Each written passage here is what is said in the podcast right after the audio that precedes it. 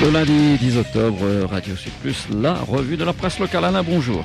Eh oui, bonjour. On apprend à la une du quotidien et même des autres journaux que Renault a remporté le Voice King 2022. Et alors, euh, Renault, voilà, euh, des chansons à vivre. Alors, il faut chanter avec le cœur, dit-il. Euh, ben, on est bien d'accord. Il faut chanter aussi un petit peu avec la gorge hein, et, les poumons. Il hein, faut avoir du souffle. Alors, le jeune chanteur prodige rentre ce matin à la Réunion, auréolé de sa victoire. Et alors, il paraît que c'est le plus grand concours de chant au monde, euh, The Voice Kid. Bon, moi, je veux bien, mais enfin bon. En tout cas, ben, c'est très bien, hein, on le félicite. De même que tous les hommes politiques du département ont félicité Renault. Alors, c'est quand même assez curieux. Par exemple, vous avez déjà le premier sur la liste, c'était le président du conseil départemental, hein, Monsieur Melchior, euh, qui déjà disait tout le bien qu'il pensait de Renault et qui disait c'est dommage, les réunionnais ne peuvent pas voter. Alors on se demande pourquoi on ne pouvait pas voter, effectivement, alors que dans les départements euh, de métropole, on pouvait le faire. Alors c'est un petit peu, selon certains, du colonialisme, hein, du néocolonialisme. Enfin, sans aller jusque-là, c'est peut-être des problèmes techniques aussi. Quoi qu'il en soit, eh bien, le concert de louanges, euh, bah, le président du conseil général, déjà, euh, c'est rigolo, parce que on peut se dire qu'au lieu de s'occuper de, de baleines sur son site Facebook et de chanteurs dans les journaux, il ferait mieux de s'occuper de la Solia et de tous les problèmes problème d'aide au logement, entre autres, qu'il y a avec le conseil départemental. Mais enfin, ça, c'est une autre histoire. Alors, quoi qu'il en soit, les autres hommes, hommes politiques également, donc, ont salué le jeune prodige, euh, voilà, émouvante prestation qui nous fait tous frissonner surtout en métropole, parce qu'il commence à faire plus frais. Alors les députés, Philippe Naillet, Karine Lebon, les maires, allez, euh, un concert de louanges. Alors bon, c'est un petit peu démagogue, mais enfin, eux, on le sait, ils chantent plutôt, plutôt faux en général, donc c'est normal qu'ils soient jaloux de Renault. Alors nous avons également euh, dans l'actualité un truc qui fait pas le gros titre, mais qui je trouve énorme.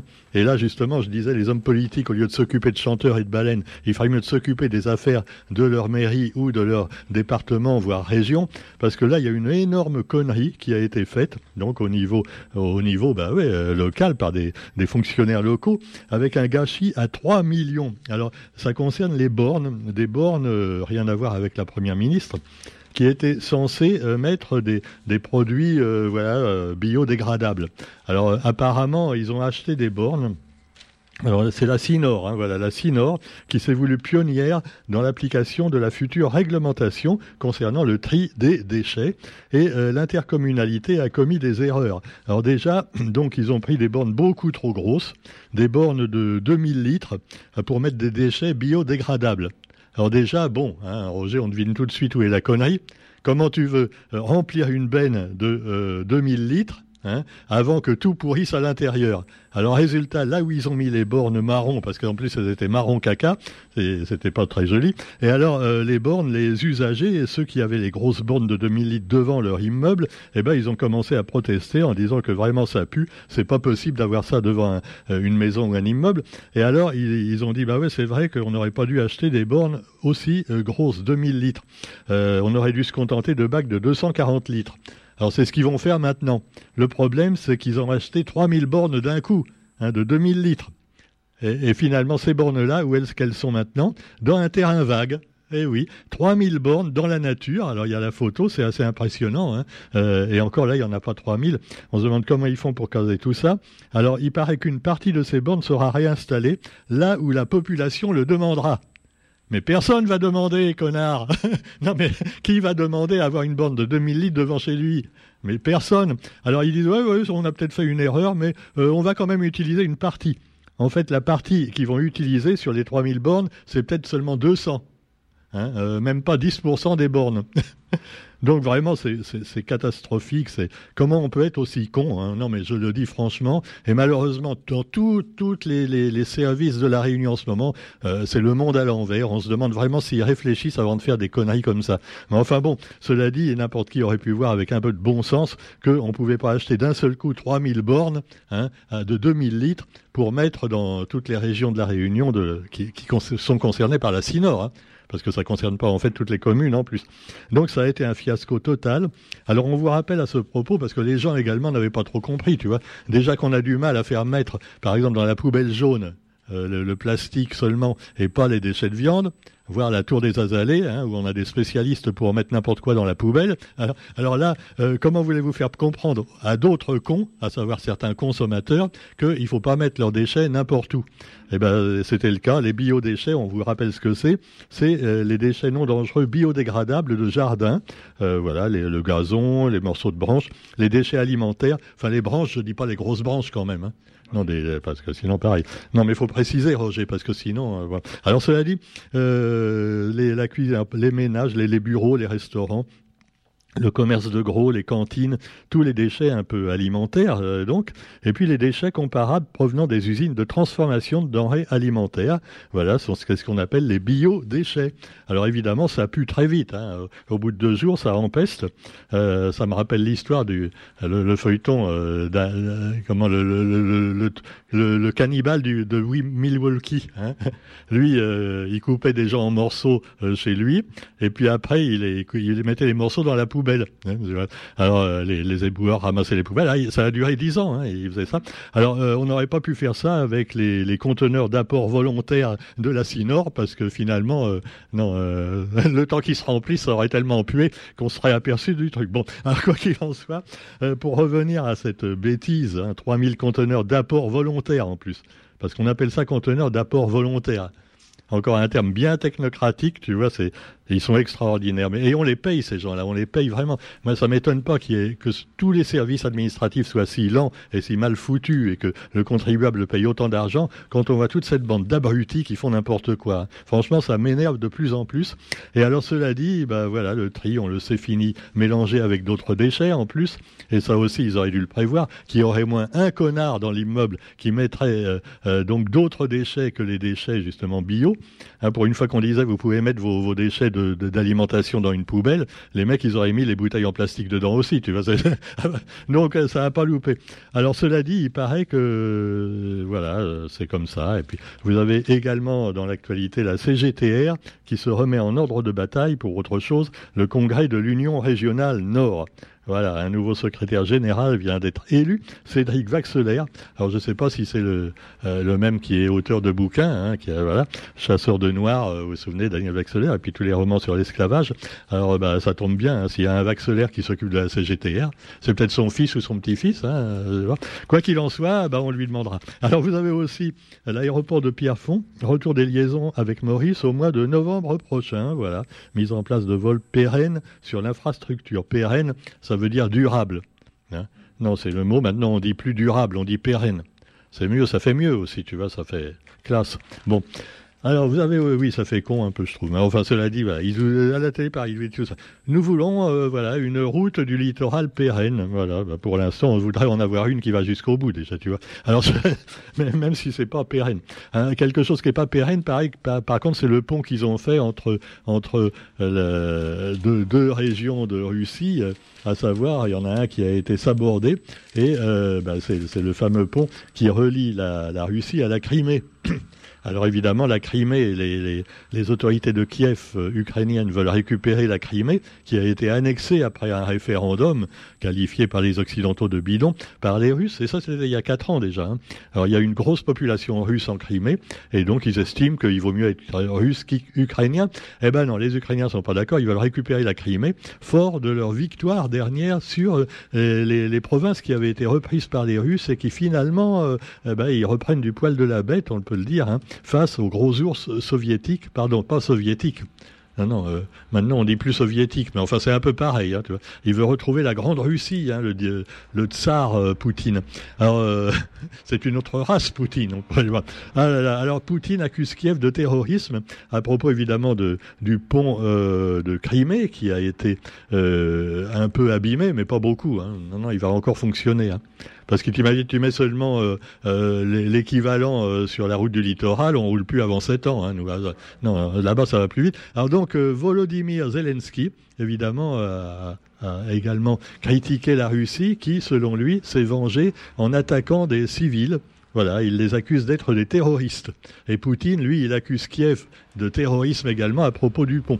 Il y a encore mieux que ça, alors ils s'accusent mutuellement, mais en Allemagne, après le sabotage donc du pont euh, de Crimée, eh bien, euh, eux, ils étudient une piste russe. Pour eux, c'est les Russes qui ont fait le coup, tu vois. Ah oui, c'est les Russes qui détruisent leur propre pipeline, oléoduc, euh, oléogaz, euh, oui. Euh, et puis, et puis c'est les Russes également qui détruisent leur propre matériel pour faire croire que c'est les autres qui sont les méchants. Ah, on n'y comprend plus rien. Enfin, si vous voulez des, choses qu'on ne comprend pas, on en a aussi en France. Hein. Bon, c'est plus soft quand même. Hein. Cela dit, vous avez Elisabeth Borne, notre ministre qui a plein, elle est sous tension, hein, comme on peut dire, Borne sous tension, parce que là, elle a plein de choses à faire. Et puis également, elle va même en Algérie. Alors, elle a rencontré son homologue, euh, voilà, le premier ministre algérien, euh, Monsieur Aymene Benad Beraman, voilà.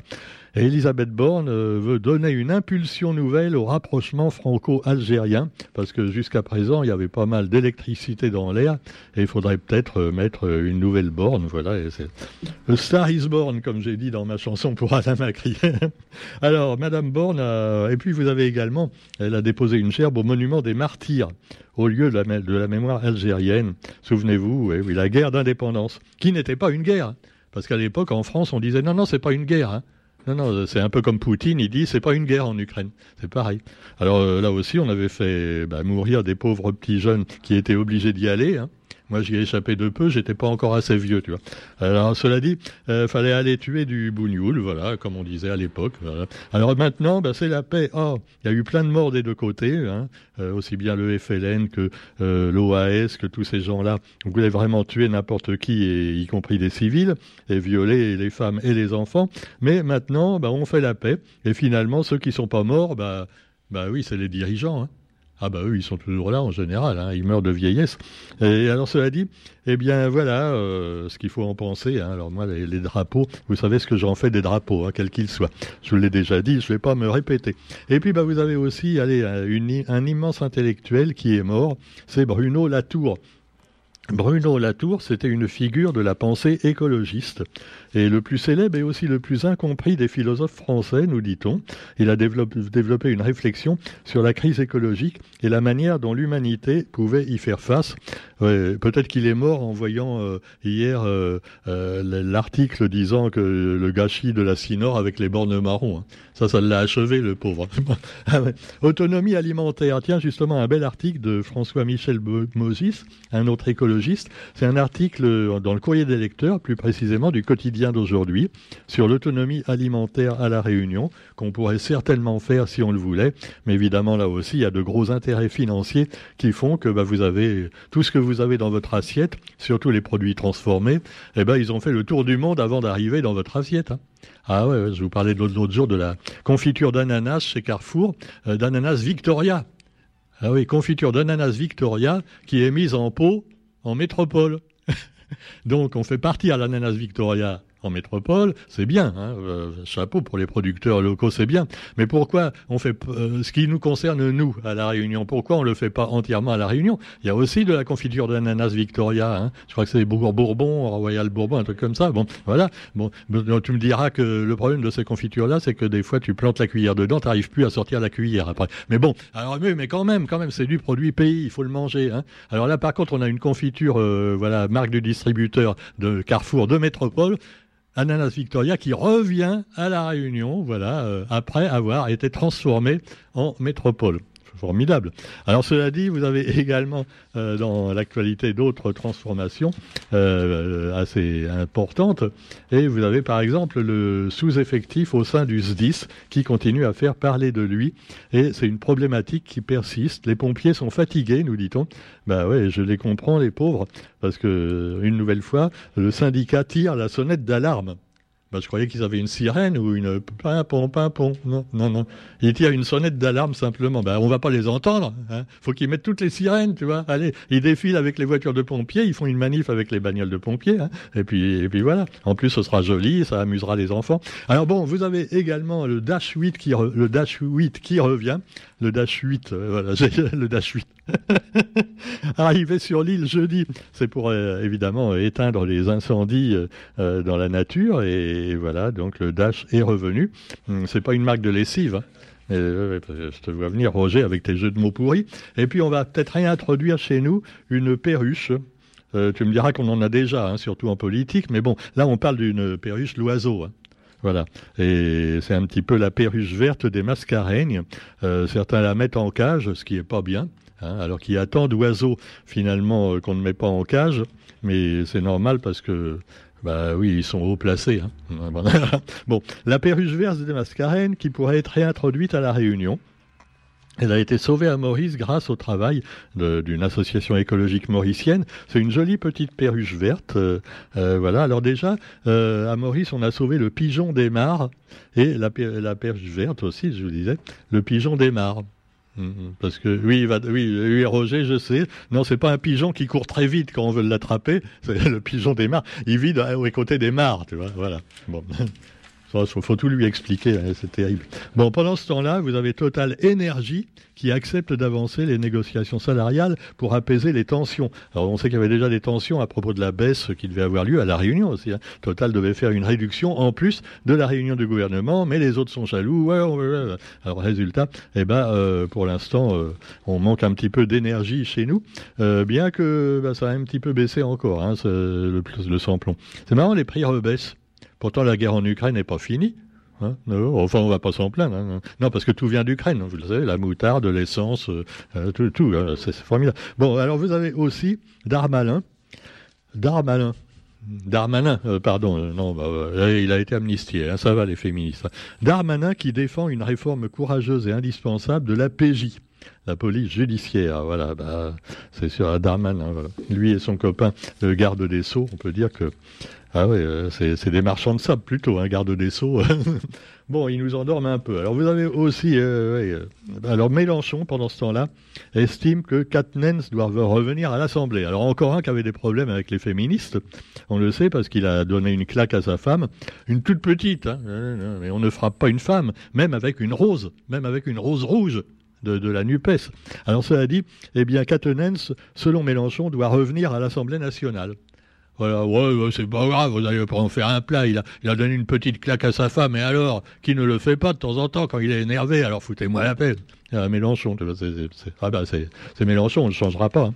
Alors cela dit, vous trouverez aussi eh bien, on parlait de, la télé aussi avec euh, l'Iran. Et alors là, il y a eu un truc formidable qui s'est passé, c'est extraordinaire, en Iran, après les manifestations des, femmes qui ne veulent plus mettre euh, cette saloperie qui les couvre entièrement et qui laisse pas passer la moindre mèche de cheveux.